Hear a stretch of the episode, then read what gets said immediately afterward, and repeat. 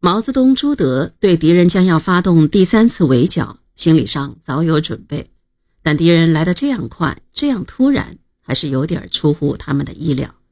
当时红军各部散在各地进行筹款和做群众工作，主力远在闽西和闽西北地区，态势对红军是很不利的。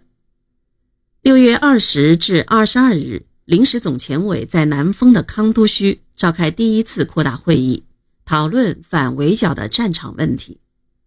江西省档案馆保存了二十二日会议的记录。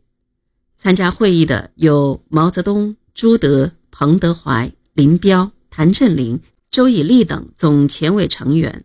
王稼祥以中央局代表身份主持了会议。毛泽东首先发言，他说：“第三期作战，敌人大概会由南丰来打我们的，那么。”我们就好办，可以引敌深入到宁都、黄陂、小布，甚至宁城才打。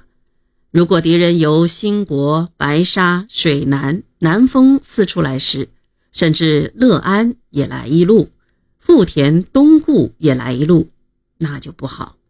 等他到东固、龙冈，敌人只集合一路来的是很少。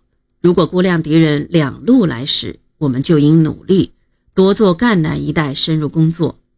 如果蒋蔡也来打我们时，这回我们是可以不等他做好攻势就打他们。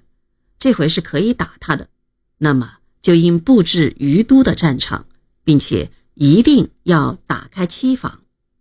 三军要全部去打他蒋蔡，是可使南京政府与广东政府的力量平衡起来的。所以。蒋蔡的行动直接关系于我们的战区选择，这是要讨论的。彭德怀快人快语，接着毛泽东的话说：“白军在两次失败中深知不能围攻，所以这回是会更集中力量夹拢并进。如果敌人加强力量更合拢，那就不好。放弃东固、龙冈，如蒋蔡仍由兴国侧进。”以兴国、宁都为目标，我们应就在于都布置战场。蒋介石要树立他的声威的企图之下，是因能求达到击破我们的目的，而不再梦想消灭红军了。因至，敌人一路合拢前进时，可由他深入；分几路合围时，不等他逼近时就打。彭德怀说完之后，毛泽东接着说。敌人如由南丰前进，只能在广昌以北有船运粮，所以敌人八月十五日以前只能进到广昌，以后有了新谷子才能再进。七月以前，我们可以努力筹款；八月也可以不管它，主要在渝、瑞、石、汀四县布置巩固的苏区战场。